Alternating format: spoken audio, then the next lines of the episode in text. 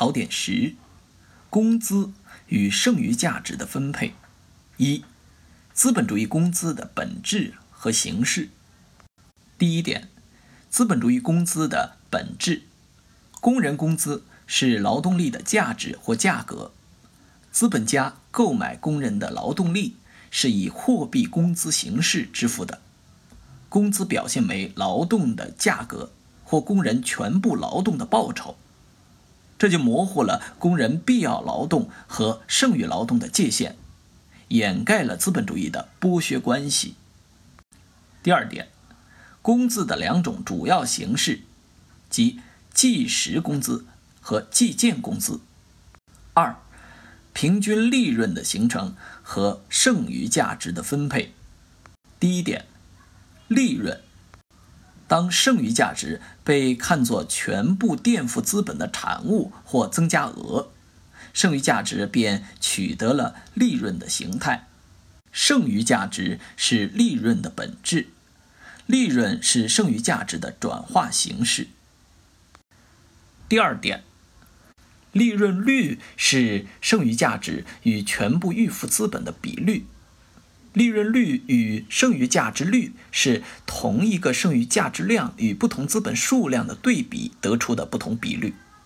利润率表示全部预付资本的增值程度，在量上总是小于剩余价值率，预付资本大于可变资本，从而掩盖了资本主义的剥削程度。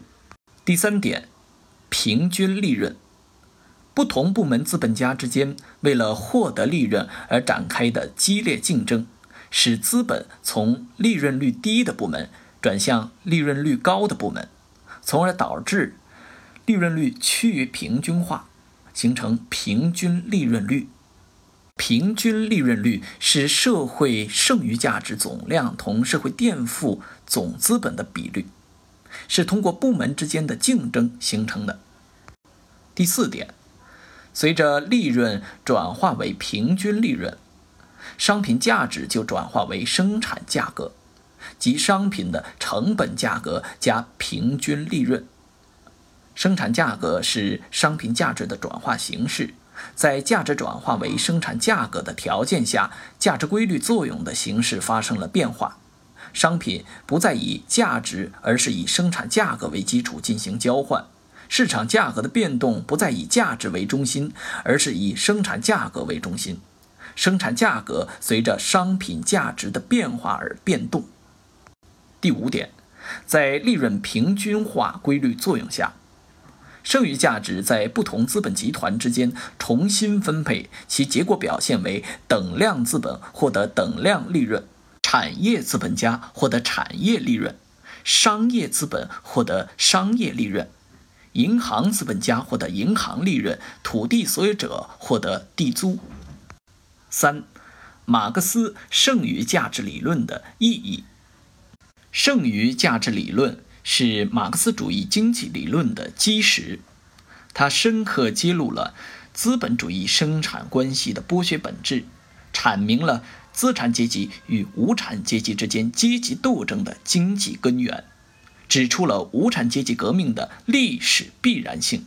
由于唯物史观和剩余价值的发现，社会主义由空想变为科学。拓展与点拨：一、平均利润的形成并不排除超额利润的存在，因为超额利润是部门内部竞争的结果，而平均利润是通过部门之间的竞争形成的。二。剩余价值转化为利润，掩盖了剩余价值的真正来源，但利润量与剩余价值量还是一致的。而在利润转化为平均利润后，许多部门的利润量与剩余价值量就不一致了。等量资本取得等量利润，似乎利润的多少只与资本量有关，这就进一步掩盖了资本主义剥削关系。